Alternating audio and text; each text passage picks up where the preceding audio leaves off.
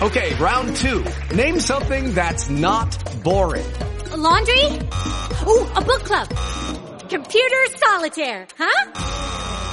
Ah, sorry, we were looking for Chumba Casino. That's right. ChumbaCasino.com has over 100 casino style games. Join today and play for free for your chance to redeem some serious prizes. ChumbaCasino.com. No purchase necessary. Full prohibited by law. 18 plus terms and conditions apply. See website for details. With Lucky Land slots, you can get lucky just about anywhere. Dearly beloved, we are gathered here today to... Has anyone seen the bride and groom? Sorry, sorry, we're here. We were getting lucky in the limo and we lost track of time. No, Lucky Land Casino, with cash prizes that add up quicker than a guest registry. In that case, I pronounce you lucky. Play for free at LuckyLandSlots.com. Daily bonuses are waiting. No purchase necessary. Void where prohibited by law. 18 plus. Terms and conditions apply. See website for details.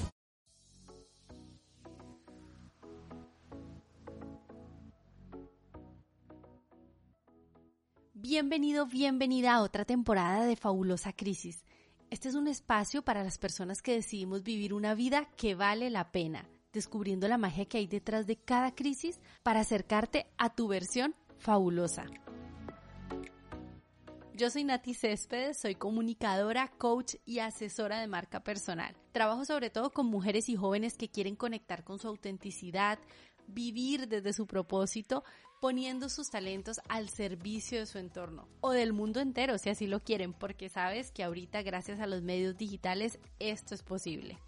Aquí conversamos de relaciones, emociones, identidad, bienestar y todo lo que nos ayude a realizarnos personal y profesionalmente. Mi papel en este espacio es cuestionarme, cuestionarte y cuestionar a mis invitados para que juntos podamos crecer, expandirnos, ser los creadores de la vida que deseamos, una vida fabulosa.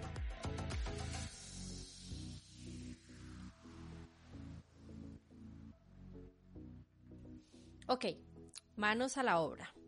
El tema de hoy está candente.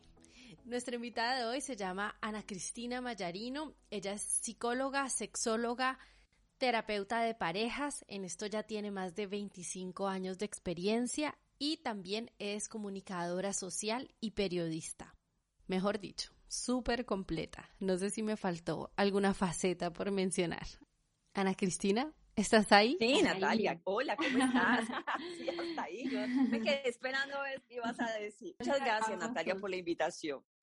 De verdad, estoy muy contenta.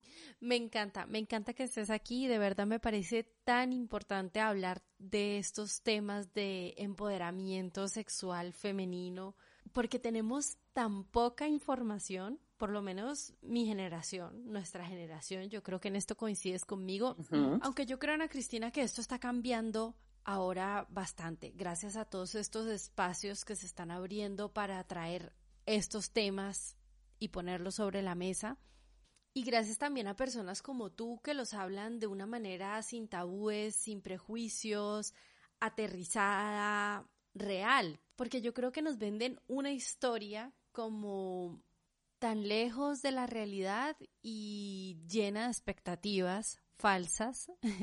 y para mí esa es como la base de la insatisfacción sexual de las personas. No sé, ya eso tú me lo confirmarás, que eres la experta. Muchas gracias, Natalia, y tienes toda la razón. Lamentablemente, no hay una educación sexual adecuada. Eh, yo siempre he dicho que no nos educan para una sexualidad positiva. Mira, cuando un papá o una mamá hablan de sexualidad con los hijos, eh, a la niña le dicen, no se vaya a dejar embarazar y al chico no embarace a su novia, pero no le explican cómo no embarazarse o cómo no embarazar a la mujer. Entonces, hay una cantidad de cosas que, mm, por ejemplo, piensan los padres. Si yo le hablo de sexualidad a mis hijos, pues los estoy induciendo a, induciendo a tener relaciones sexuales. Y eso es totalmente falso. A los chicos, a medida que crecen, hay que enseñarles acerca de su cuerpo, de su corporalidad, del respeto por su propio cuerpo, del respeto por el cuerpo de los demás, pero hay también que enseñarles que hay unos cambios propios de la pubertad, de la adolescencia, y que va a venir todo el deseo sexual, porque es que hacia los 12 años, cuando sube la testosterona, que es la hormona del deseo, sí o sí, el chico o la chica van a tener deseo sexual. O sea, a veces los padres negamos el deseo sexual de nuestros hijos, así como los hijos niegan el deseo sexual de los padres. Uno piensa que su mamá es la Virgen María y uno piensa que los hijos jamás van a tener sexo. Y la sexualidad hace parte de nuestra vida, Nati. No es lo que hacemos, es lo que somos, porque es que a veces pensamos que solamente el cuerpo, la fisiología, y claro, hace parte de la sexualidad, pero también lo que yo pienso, lo que yo siento, eh, todo lo que pasa por mi cabeza, mis emociones, tiene que ver con mi experiencia de vida, con mi aprendizaje, con mis identidades, con mis orientaciones, o sea, tiene que ver con todo lo que yo soy como ser humano. Entonces yo parto del hecho, la sexualidad no es lo que somos, no es lo que hacemos, sino lo que somos. Y partiendo de ese hecho, pues tenemos que relacionarnos con ese ser sexual que somos cada uno de nosotros, sin tabúes. Es decir, no es decirle al niño, pues a los cuatro años, decirle así se tiene sexo porque no es la edad, él no lo va a entender, pero a medida que, crece, dar una educación sexual continua. Y lamentablemente los colegios piensan que lo tienen que hacer los papás y los papás los colegios. Y ahora están implementando solamente eh, cátedras como la ideología de género, pero es algo limitado algo limitado de la sexualidad, no es totalmente la sexualidad. Entonces necesitamos involucrar una sexualidad, no es del miedo, no es del temor, porque los colegios a veces daban salud sexual y reproductiva, eh, métodos de planificación y hasta ahí llegaba la educación sexual. Entonces, hablarle a los chicos con claridad les va a dar herramientas para tomar buenas decisiones. Completamente de acuerdo contigo. La sexualidad es un tema tan amplio y abarca tantas cosas como para limitarlo a eso, a, los métodos anticonceptivos, que en verdad esa fue la educación sexual que nosotros recibimos. Y qué importante lo que mencionaste, hablarlo sin tabúes, porque yo no sé si es mi percepción o si realmente sea así, pero siento que las mujeres tenemos como más mm, limitaciones, como más pudor tal vez para hablar de estos temas, por ejemplo, entre, entre nosotras mismas, entre amigas, yo creo que los hombres tratan esto un poco más como con más libertad, con más soltura. No sé en qué medida tenga esto relación con, con nuestra propia autoestima, con la autoestima sexual de la que hablábamos. Entonces, ¿qué te parece si nos defines primero qué es el autoestima sexual? Claro que sí, Nati. Eh, la autoestima tiene que ver con el concepto personal, tiene que ver también la autoaceptación, tiene que ver tu valor, porque lo que tú piensas define tu valor. Entonces hay muchas mujeres que se consideran que son feas, poco atractivas. Recordemos que vivimos en una cultura de la belleza, de lo estético y de lo joven.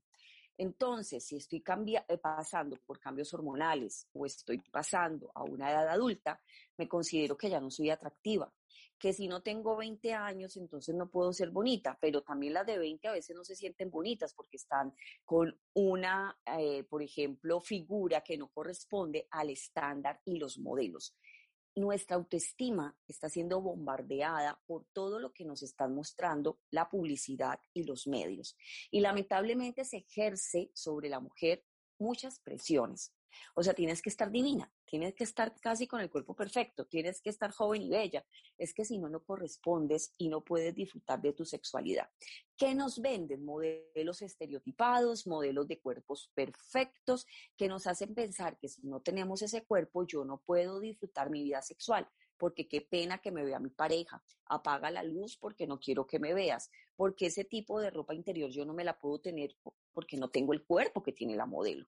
Entonces esto comienza a limitar nuestras expresiones sexuales y comienza, comenzamos realmente a tener una cantidad de vacíos en nuestra sexualidad simplemente por temor, por angustia, por estarnos realmente comparando con esos estándares de belleza, porque pensamos que no encajamos. Y ese no encajar, pues me hace sentir menos, me hace sentir inferior, con una autoestima eh, inadecuada, baja, que no me permite realmente relacionarme bien conmigo misma y menos con mi pareja. ¿Y cómo podríamos entonces cambiar esas creencias de, de, lo bello, de lo joven, de lo estético, de lo que debería ser la sexualidad, lo atractivo, todas esas creencias que, que como tú dices, hemos ido absorbiendo de, de la cultura, de nuestro entorno, de, de nuestros padres y de las experiencias que vamos teniendo a lo largo de nuestra vida, que a su vez influye en lo que pensamos de nosotros mismos. Me gustó que dijiste de lo que piensas define tu valor. ¿Cómo influye entonces esos pensamientos y esas creencias en nuestra autoestima y cómo podríamos cambiarlos si está influyendo de manera negativa? Claro, mira, la autoestima realmente la construimos a lo largo de la vida. Recordemos que cuando éramos niños o niñas, eh, todo el mundo se burlaba de todo el mundo en el colegio. el matoneo, el bullying, y antes se llamaba, no, es que, mejor dicho, a fulanito de tal le resaltan sus defectos físicos porque era el gordito, el narizón, el orejón, la flaca, la gorda, ¿sí? siempre hay como esa, ese señalamiento, sea de tus padres, sea de tu familia, sea de tus eh, pares, eh, sea de las personas que tienes a tu alrededor, pero siempre comienzas a pensar qué eres con base en lo que dicen que tú eres, no con lo que tú crees realmente. Fuera de eso, cuando vamos creciendo y ya llegamos a la pubertad y a la adolescencia, pues tenemos toda esta comparación que hacemos con esos estándares. Y también marca mucho esas primeras relaciones eh, amorosas que tenemos y lo que nos dicen esas primeras parejas. Es que si me dijeron que yo era fea, que yo no valía, eh, que yo no tenía el cuerpo perfecto, que yo no era una buena amante, que yo realmente era muy mala para la cama, obviamente eso va a empezar a hacer que yo tenga una autoestima mucho más baja de la que debería tener en realidad. O sea que todo va construyendo mi autoestima, lo que yo pienso, lo que me dicen, y las creencias que yo voy tomando, más las comparaciones que yo voy haciendo a lo largo de la vida. Eso que dices de las experiencias me encaja perfecto para la siguiente pregunta que te quería hacer y es, ¿las experiencias van definiendo nuestra autoestima o es mediante nuestra autoestima que elegimos el tipo de experiencias o percibimos las experiencias de una forma u otra. No sé si me expliqué. Hay una correlación directa. Porque es que si tú te estás enamorando, mira, esos primeros amores nos marcan la vida, Natalia, y a veces la gente no le presta atención a esto. Porque es que vivimos en una cultura que nos idealiza el amor. Recuerda que las princesas, el cuento del príncipe, que vienen en su caballo y nos llevan al palacio para ser felices por siempre. Eso empieza a marcar mucho lo que tú crees del amor. Y viene esa persona que tú consideras que te va a tratar lindo, hermoso, fabuloso, y no es así. Eso empieza a hacer tu autoestima. Y si ya viene la niña lastimada a través de su experiencia de vida, porque la única que la lastima no solamente sus primeras parejas, sino su padre, su madre, sus hermanos, eh, las personas que han estado en proceso de crianza con esa niña, muchas veces también las eran, porque si tenemos un papá poco cariñoso, ausente, maltratador, un papá lejano, un papá incluso que nos maltrata, pues obviamente vamos a venir heridas. Entonces, ¿sí me entiendes que hay una correlación? Mis experiencias hacen que mi autoestima sea más baja o más alta, o realmente todo lo que yo vivo también la a mi autoestima. Y mi autoestima, a su vez, hace que yo no viva experiencias satisfactorias. Porque mira, no se trata de tener una autoestima demasiado alta, ni una autoestima demasiado baja, sino una autoestima adecuada donde yo sepa lo que valgo y si yo sé lo que valgo, aprendo a poner límites, aprendo a decir no, aprendo a no socializar con mi cuerpo, aprendo a no hacer cosas por los demás, pero también tengo una mayor apertura sexual. Voy a estar más desinhibida, voy a proponer, voy a ser una mujer más abierta, con menos problemas para que me vean desnuda o problemas con mi corporalidad, porque por ahí comienzan muchos problemas, porque es que cómo me veo depende de cómo me siento. Si yo me muevo al espejo y me miro fea, me veo fea realmente, pues no voy a querer ver que otra persona me vea, porque creo que me va a ver fea.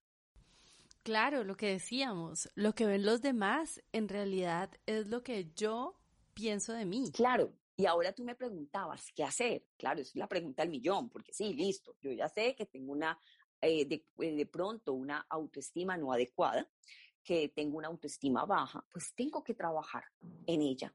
Tengo que ser consciente de que primero no soy lo que la gente dice que soy. Eso es algo muy importante, no dejarme rotular. La flaca, la gorda, eh, la orejona, no sé, tantos rótulos que nos pueden poner a lo largo de la vida. Entonces, la gente y lo que diga la gente no me define. Segundo, empezar a cambiar esas creencias limitantes y negativas que tengo acerca de mi corporalidad. Mira, Natalia, no hay cuerpos perfectos. Hasta las modelos, Miss Universo y todos esos eh, reinados que hacen a nivel mundial, las mujeres no son perfectas. Las mujeres han pasado por procesos de cirugía, de cambios, porque es que nadie nace con el cuerpo perfecto. Entonces, así sea que tengas feo la punta del pie o del dedo del pie, algo tenemos que tener, porque todos tenemos pues cosas positivas para resaltar, pero también tenemos cosas que no son tan bonitas. Entonces, ¿qué tengo que hacer? Pararme frente a un espejo y mirarme. Aprenderme a reconocer, es mi cuerpo, no es el de nadie más. Es el cuerpo primero que con el que nací. Es el cuerpo con el que me tengo que relacionar desde que nazco hasta que muero. Otra cosa es que si yo tengo una autoestima adecuada, trato de cuidarlo mejor mi cuerpo. Me hago entender.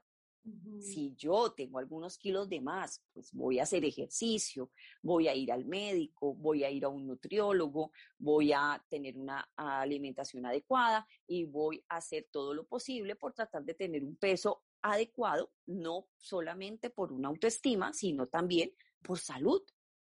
Entonces, si me amo, me cuido. Eso es un principio la autoestima.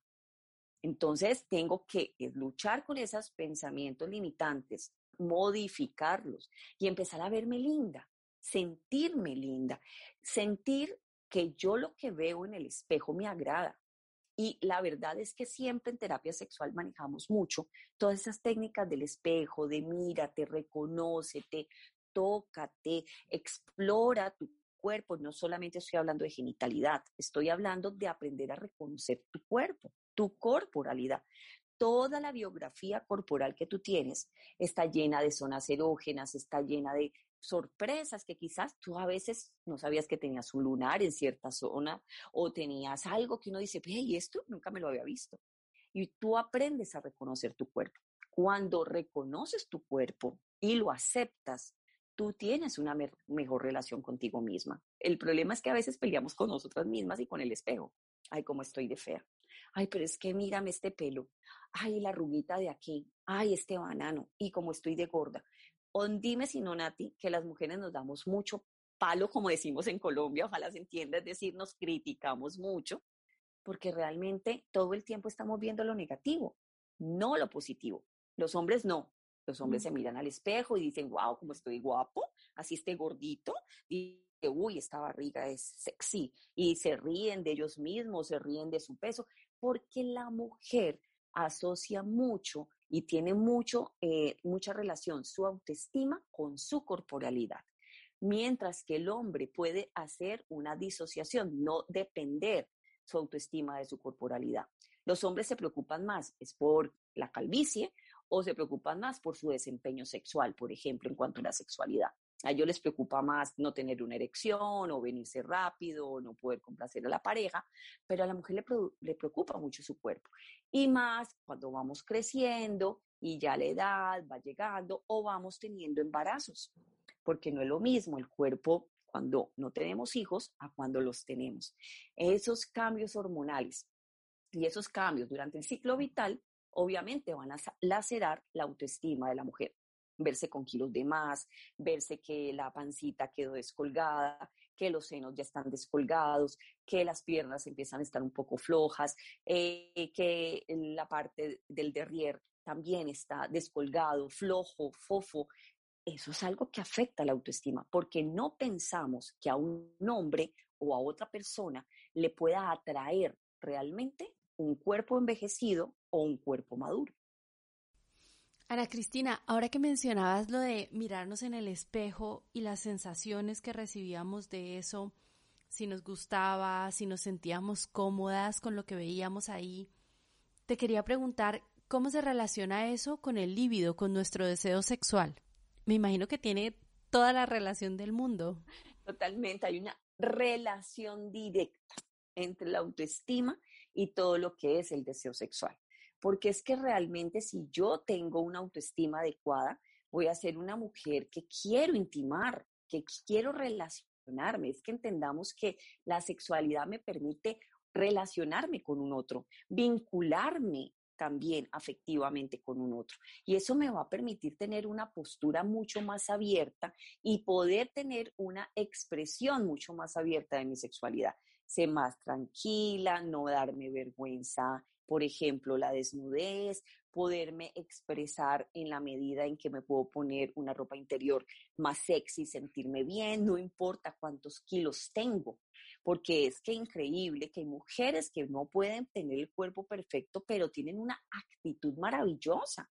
Y esa actitud, ellas la reflejan y su deseo sexual no se baja, no se afecta, sino que está alto, está bien, está, digamos, adecuado, como ella lo quiere vivir y como lo quiere expresar, pero hay otras mujeres que se están sintiendo feas, incluso así se hagan cirugías, pasen por el quirófano, porque hay mujeres que yo te cuento que se pueden operar todo el cuerpo y seguirse viendo feas, porque hay algo importante, la autoestima no se opera, la autoestima se trabaja.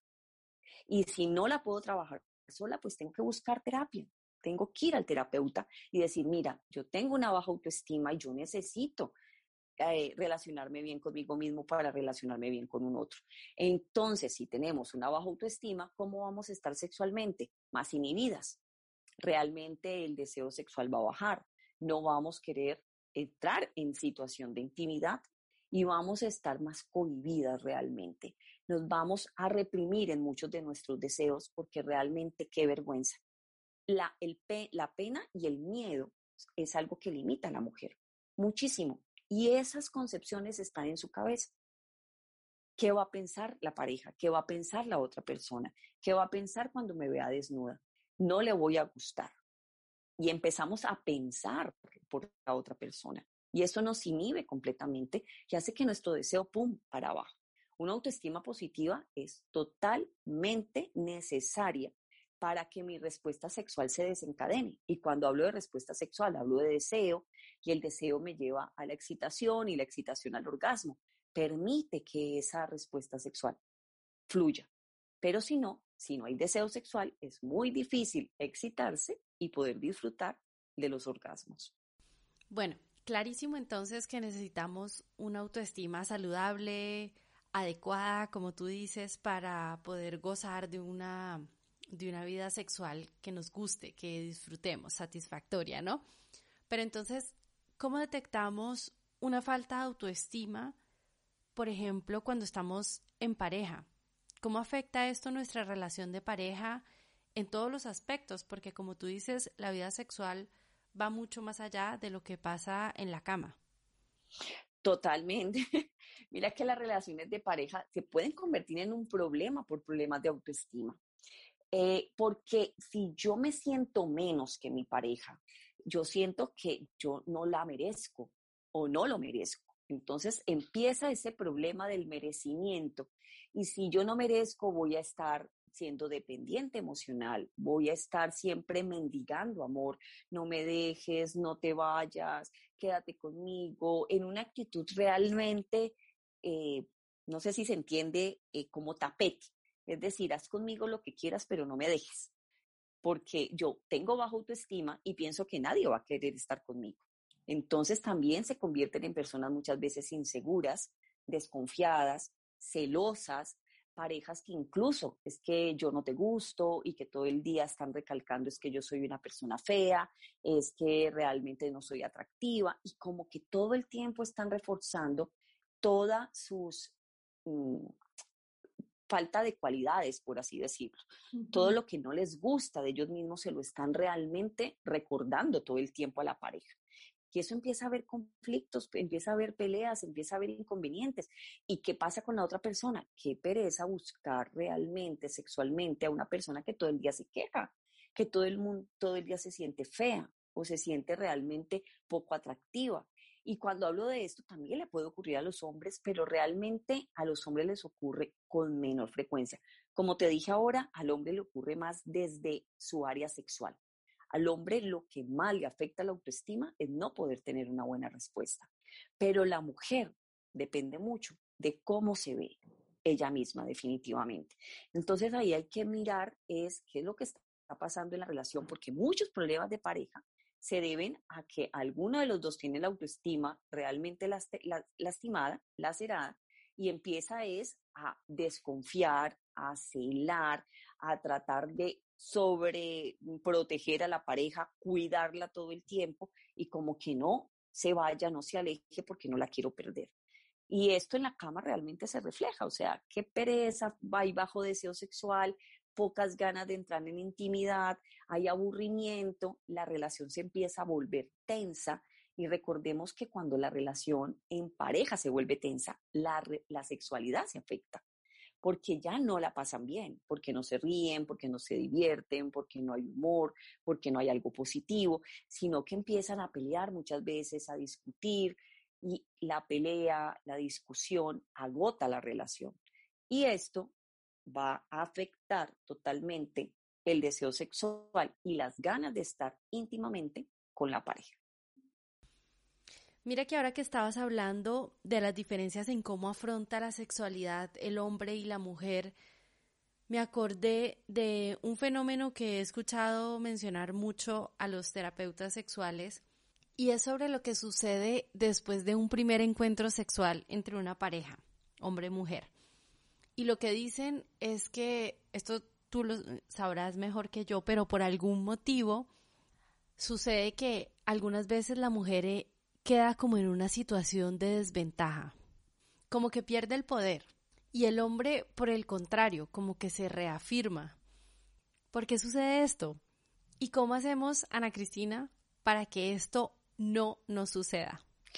Sí, es que eh, las mujeres empiezan a pensar después del encuentro, ¿será que le gustó? ¿Será que yo sí le gusté? ¿Será que sí le parece atractiva? ¿Será que me va a volver a llamar? Y siempre estamos a la expectativa. Hay que me llame, que me escriba. Incluso cuando tenemos un encuentro sexual y no nos llaman al otro día, no nos preguntan cómo amanecimos y no nos hablan, porque quizá la otra persona no lo quiere hacer nos sentimos afectadas y empezamos a fabricar una cantidad de situaciones en nuestra mente, porque las mujeres mantenemos pensando más de la cuenta.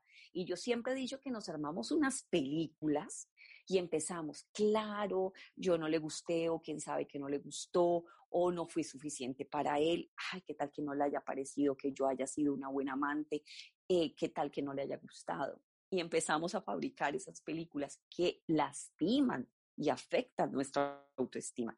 Mientras que el hombre está tranquilo, fresco, relajado, quizás en su casa, tranquilamente, y la mujer intensa escribe 500 veces, 20 llamadas, y al final le dice, claro, yo sé que no te gustó, y el hombre, pero ¿qué le pasa a esta mujer? Yo estoy tranquilo en mi casa, estoy relajado y no le quiero escribir, sencillamente porque no quiero. Los hombres son más prácticos, mientras que las mujeres estamos todo el tiempo metiéndole emoción a todo.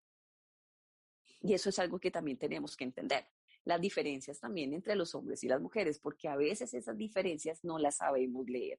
Entonces pensamos que si un hombre no nos escribe al otro día o no está pendiente de nosotros, porque no todos son tan digamos, especiales o tan cariñosos para decirte, oye, ¿cómo amaneciste? Quería saber de ti. Hay personas más prácticas y más distantes emocionalmente, dicen, no, pues si llegara a estar mal me escribiría. Y eso afecta realmente la autoestima de muchas mujeres. Entonces, cuando yo hablo de tapete y hablo de, estar buscando esa persona, hablo de eso, de esa eh, incapacidad que tengo de reconocer mi valor y que necesito que el otro me esté afirmando permanentemente. Eso es lo que pasa con una persona con baja autoestima. Yo necesito el reconocimiento, necesito la reafirmación, necesito que todo el día me digan que soy bonita, que valgo, eh, que soy importante, porque si no me lo dicen, no pienso ni siento que yo valga. Porque es que yo no valgo para mí, no valgo para otra persona. Si yo no me reconozco, yo no pienso que alguien me pueda reconocer. Por ahí comienza todo, Nati. Me encanta. Entonces, intentando llevar esto a la práctica, ¿qué podríamos empezar a hacer, por dónde podemos empezar para conectar con, con nuestro poder, con nuestro merecimiento y mejorar como esa, esa relación con nosotras mismas y reflejarlo. Porque como tú dices, esto también va de actitud. Bueno, mira, primero entender que en la sexualidad no hay fórmulas mágicas. Entender que realmente a veces le dicen a uno, dame la fórmula, dame la receta para ser una mejor amante o para poderme llevar bien con mi pareja en la cama.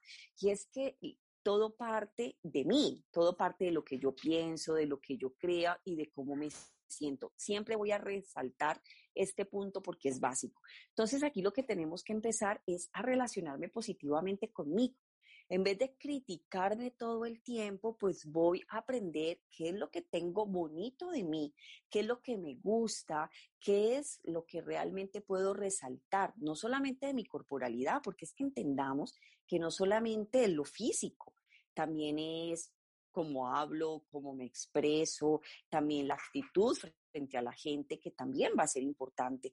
Entonces, no solamente fijarme en lo físico, sino en otras cualidades que puedo tener, por ejemplo, de mi personalidad, que pueden ser muy arrolladoras. Hay personas no tan físicamente agradables, pero que son súper chéveres, súper entradoras, súper arrolladoras, amigables y se vuelven muy atractivas, porque entendamos que la seguridad hace que nos veamos atractivos y atractivas. Entonces, qué bueno poder entender que sí, lo físico es importante porque obviamente es lo que más y lo primero que se ve, ¿sí? Lo que uno primero ve de alguien es su parte física, pero también la actitud, tu personalidad, cómo tú poco a poco eh, te vuelves una persona más interesante, con una mejor conversación, porque es que hay otras cosas que seducen. Una buena conversación, una persona inteligente también llega a seducir. Entonces, empezar a dar cuenta de cuáles son nuestras fortalezas y cuáles son nuestras debilidades. Empezar a trabajar nuestras fortalezas y obviamente para potenciarlas y obviamente trabajar nuestras debilidades. ¿Qué tengo que modificar? ¿Qué puedo cambiar? Mi actitud, tengo que modificar mis pensamientos, porque es que entendamos que cuando modificamos nuestros pensamientos, modificamos nuestras actitudes y nuestros comportamientos. Entonces, tengo que cambiar la forma en que pienso de mí, de qué la forma en que me hablo, cómo me hablo. Y empiezas a preguntarte, ¿cuál es la vida que yo quiero vivir? Porque si esta es la vida que yo quiero vivir, una vida amargada, una vida triste, una vida con depresión, con angustia, con ansiedad, pues creo que esa es la vida que nadie quiere. Más vale una vida eh, donde yo me ame, donde yo me quiera, donde yo me relacione positivamente conmigo, me la lleve bien conmigo. Es que con la primera persona que la, tienes que llevar es bien es contigo. Cuando tú te la llevas bien, te la vas a poder llevar bien con otra persona. Y algo muy importante, Nati, realmente tratar de pensar y de llevarse la idea a la cabeza de que la felicidad depende de nosotros, de nadie más. Porque a veces estamos buscando que alguien nos haga felices. Y esa es la otra parte de la idealización del amor, que alguien llegue para que yo sea feliz. Yo tengo que aprender a ser feliz con pareja o sin pareja y eso no puede lastimar mi autoestima, porque hay periodos de la vida en que uno está soltero o soltera, que no tiene pareja. ¿Qué va a pasar en esa época? ¿Voy a pensar que no valgo? ¿Voy a pensar que yo no eh, soy importante para alguien? ¿Voy a pensar que no tengo un buen valor? No. Ahí es donde es importante trabajar en tu autoestima. Autoestima es el valor propio, es ese concepto que tú tienes de ti mismo que te permite amarte. Y el que se ama se cuida. Cuando uno ama, uno se cuida. Cuando uno se ama a uno mismo, uno puede amar al otro. Porque es que si tú todo el día piensas que tú no vales, nadie va a ser suficiente para ti. Y eso es también importante entenderlo, que en la medida en que yo me pueda valorar, puedo valorar a los demás. ¿Y cómo va a influir esto en mi sexualidad? pues poco a poco, cuando yo cambio mi forma de pensar, mi forma de relacionarme con mi cuerpo, pues va a permitir que yo empiece a conocerme, a conocer mi cuerpo, a relacionarme con él, a sentir el placer a través de mi propio cuerpo, porque con el primer placer que yo también me tengo que relacionar es con mi placer propio. ¿Cómo puedo experimentar ese propio placer para enseñarle al otro o, o a la otra persona lo que a mí me gusta? porque solamente en la medida que tú sabes lo que a ti te gusta vas a podérselo decir a tu pareja. Porque es que ¿Cuál es el buen amante? No el que hace las técnicas del Kama Sutra, no el que tiene 10.000 posiciones que se sabe, o no el que hace sexo oral de esta manera. No, el mejor amante es lo que reconoce lo que le gusta a su pareja. ¿Cómo le gusta? ¿Con qué intensidad? ¿Cómo? ¿Cuándo? ¿Qué caricias? ¿Qué hace explotar de placer a la pareja? ¿Cómo? No solamente en los genitales, sino en todo su cuerpo, le gusta ser tocado, besado, acariciado, consentido. Muchas veces necesitamos es un abrazo, necesitamos abrazarnos, dormir desnudos, besarnos, no para tener un coito, sino para vincularnos íntimamente, para ese vínculo de intimidad emocional que es tan importante en la pareja. Va más allá de la genitalidad, va más allá del coito. Y todo esto va a depender de qué tan buena autoestima tengo yo.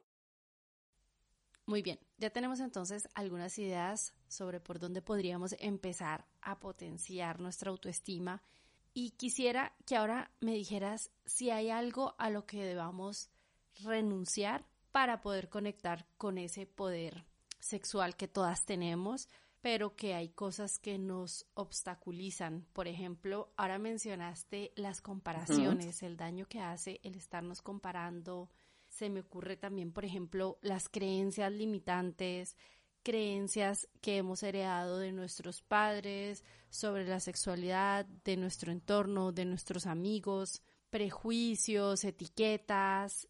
¿Qué piensas tú que es indispensable dejar atrás para poder conectar con nuestro poder sexual? Sí, mira, es vital dejar de compararnos.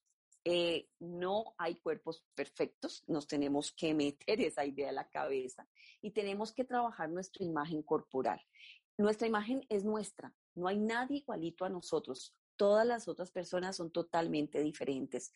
Entonces, qué bueno poder comenzar a trabajar con que esa imagen corporal de verdad sea agradable, que yo piense positivamente de cómo me veo, entonces, dejar de compararme, dejar de pensar en la idea del cuerpo perfecto, dejar de criticarme, dejar de eh, tener estos pensamientos limitantes, dejar realmente de expresarme negativamente, porque no solamente lo que, lo que pienso, es también lo que me digo. Y lo que me digo refuerza esa autoestima. Entonces, ¿cómo me hablo? ¿Qué me digo? Es muy importante. Cambiar la forma no solamente en la que pienso de mí, sino en la forma en la que yo me hablo. Y cuando hable de mí, no hable mal como si yo fuera, no, pues la pobre mujer, viejita o joven, pero sin gracia, o es aquella persona que todo el día se está criticando. No, a los demás no les importa realmente eso. La gente a veces no te quiere ayudar, la gente lo que quiere es acabarte de hundir. Entonces realmente lo que tú tienes que hacer es construir esa autoestima positiva para tú realmente, sin importar lo que más los demás digan, tú tener tu valor personal. El valor personal es muy importante. ¿Cuánto vales? Va a depender de lo que permitas que las otras personas hagan contigo. Porque finalmente, Nati, el amor necesita tener límites.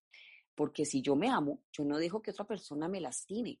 Si yo me amo, no dejo que la otra persona me violente. Si yo me amo, no voy a estar ahí rogándole a la otra persona para que no se vaya. Si yo me hago, tengo menos dependencia emocional. Si yo me amo, voy a poder estar mucho más segura de mí misma y voy a poder estar más segura de la persona con la que estoy. Entonces, mira que es que va a afectar toda nuestra vida en conjunto, no solamente nuestra sexualidad. Una última pregunta ya para cerrar en otras áreas de nuestra vida, fuera de nuestra sexualidad, ¿qué puede hacer por nosotros una autoestima sexual fuerte? ¿Qué otros beneficios nos trae como en la interacción con, con nuestro entorno, eh, en nuestro desempeño laboral, por ejemplo, eh, la forma en la que nos relacionamos? O sea, ¿cómo, cómo se puede reflejar? ¿Cómo se siente una, una persona con una autoestima sexual fuerte en, en otros entornos? Uy, es una pregunta súper importante porque mira, una persona con una autoestima sexual es una persona segura, es una persona eh, que va a tener menos estrés, va a estar menos deprimida, es una persona de menos mal genio, es de más fácil eh, relación con las demás personas, es una persona más sociable, es una persona que realmente se abre más fácil a las relaciones interpersonales.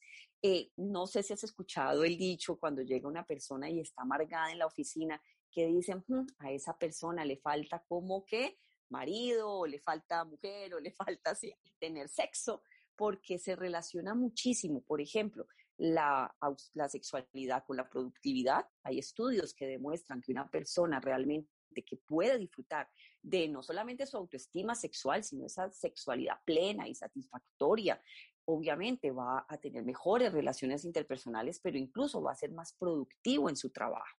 Entonces, esto la va a ayudar a tener que estar muy bien con ella misma, con su pareja y con los demás, con su entorno, porque es una persona divertida, porque es una persona propositiva, porque es una persona amigable, porque es una persona abierta, porque es una persona productiva, porque son personas que se pueden concentrar, porque son personas que generalmente pueden tener mejor manejo de su parte emocional.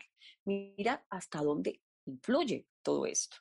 Me puedo relacionar mejor con todo mi entorno.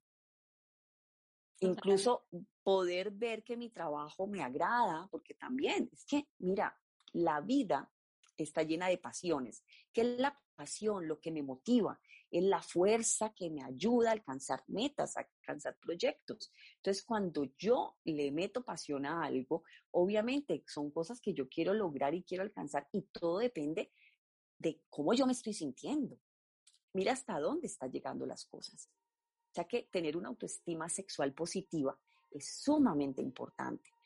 No solamente para estar más abierta con mi pareja, para ser más propositiva, para poder eh, sorprender a mi pareja con cosas novedosas, para poder tener una mejor apertura sexual, para que mi deseo sexual eh, se mantenga, para poder disfrutar de mejores orgasmos. ¿Me entiendes? O sea, es todo un conjunto, va a afectar totalmente para bien o para mal nuestra vida en todas sus dimensiones. Pues mil gracias Ana Cristina por estar aquí, por motivar a más y más mujeres a hacerse cargo de su sexualidad, así sin tabúes, sin prejuicios, sin etiquetas. Te dejo los micrófonos para que te despidas y si nos quieres agregar algo más. No, Nati, a ti muchas gracias por la invitación y la idea es que todas las mujeres que nos escuchan pues puedan entender de que son únicas, que son irrepetibles, irreemplazables, que son hermosas, que todas podemos cuidarnos, realmente podemos todos los días arreglarnos, primero para nosotras mismas y obviamente para los demás. Me encanta. Antes de que te vayas, déjanos tus redes para saber más sobre todos estos temas de sexualidad femenina y para poder contactarte. Claro que sí, a través de las redes. Me pueden seguir a través del Instagram, arroba Ana Cristina Mayarino con doble L, eh, importante. Y también en Facebook eh, como Ana Cristina Mayarino. Entonces, cualquier duda, cualquier inquietud, estoy presta a responder. Buenísimo. Dije ahora lo de las charlas, que no lo has mencionado tú, lo voy a decir yo. Ana Cristina da unas charlas entre amigas de sexualidad, que es un planazo porque aprendes muchísimo, pero además es súper divertido. Yo lo hice con mis amigas y de verdad se los recomiendo mucho. Ahí ya tienen sus redes para que la contacten y nada, es escribirle y agendarse. Gracias, Nati. No, mil gracias a ti. Gracias por la invitación. Un abrazo para todos. ¿Te gustó este contenido? Suscríbete para que te llegue más de esta información. Hey, antes de que te vayas, muy importante, si lo que estás buscando es una asesoría uno a uno porque tienes tu marca personal y quieres potencializarla, diferenciarte, mejorar tu comunicación, o por otro lado, tienes un objetivo personal que te está costando alcanzar, envíame un mensaje directo a mi Instagram y nos ponemos en acción. Mi Instagram es nati-céspedes. Por último, si tienes a alguien especial que esté necesitando estos contenidos, compárteselo que esto es para ayudarnos entre todos. Te mando un abrazo fuertísimo y te espero en el próximo episodio. No olvides suscribirte.